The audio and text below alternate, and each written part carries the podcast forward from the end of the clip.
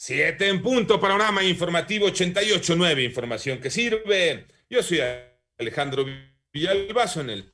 ¿Cómo estás, Iñaki? ¿Cómo estás, Alex Villalbazo, Alex Cervantes, amigos de la República Mexicana? Gracias por seguir en Panorama. Gracias, Alex. Vámonos con el panorama COVID. La cifra de muertes a nivel mundial por esta enfermedad ya llegó a 3.379.615 personas. El número global de casos alcanzó ya los 163 millones 87 mil 652 y las autoridades sanitarias de Alemania consideran que posiblemente se va a necesitar una tercera dosis de la vacuna contra COVID eh, al año de la primera, de la primera que te pusiste, para reforzar la inmunidad. Ese es el eh, panorama de la pandemia en México y lo tiene Moni Barrera.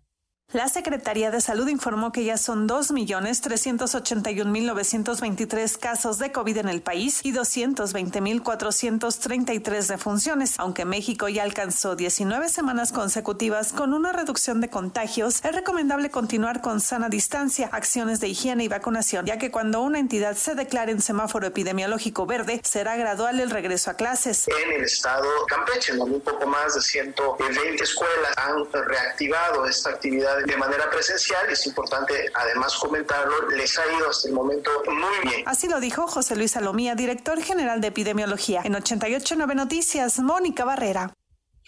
Las 7 con 3 minutos, en el panorama nacional, una mujer y sus dos hijos fueron asesinados dentro de su domicilio en San Vicente, Chicoloapan, en el Estado de México. En tanto, el Registro Nacional de Personas Desaparecidas y No Localizadas de la Secretaría de Gobernación revela que en Jalisco Casi la mitad de las 12.753 personas cuyo paradero se desconoce tenía entre 15 y 30 años de edad. Tan solo el jueves pasado desaparecieron cuatro adolescentes que se encontraban en San Agustín, Tlajumulco. Y entre las familias de las 26 víctimas mortales y las más de 80 lesionadas por el colapso de la trave metálica del tramo elevado de la línea 12 del metro que cumple dos semanas, muy pocas han aceptado los diversos apoyos ofrecidos por el gobierno capitalino, informa la jefa de gobierno Claudia Sheinbaum. México gana por tercera vez el certamen Miss Universo gracias a la chihuahuense Andrea Mesa, tras imponerse a India, República Dominicana, Perú y Brasil en el certamen de belleza más importante del mundo.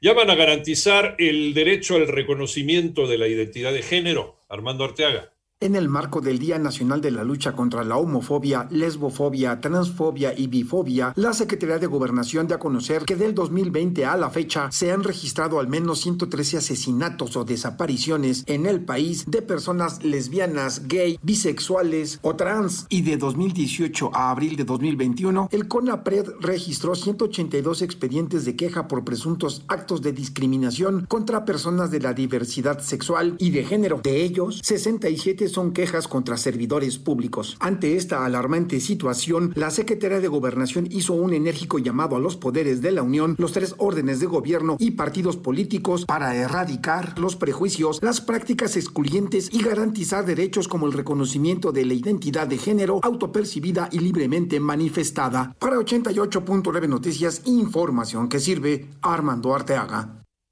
En el panorama internacional, aviones de combate de Israel lanzaron una nueva serie de intensos bombardeos en distintos puntos de la ciudad de Gaza. Esto horas después de que el primer ministro israelí Benjamín Netanyahu indicara que la cuarta guerra con los gobernantes del grupo extremista Hamas en Gaza continuará. Al momento han fallecido más de 200 palestinos, entre ellos decenas de niños y 10 personas en Israel. Por otro lado, el secretario general de la ONU, Antonio Guterres, hizo un llamado urgente a todas las partes para que cesen inmediatamente los combates.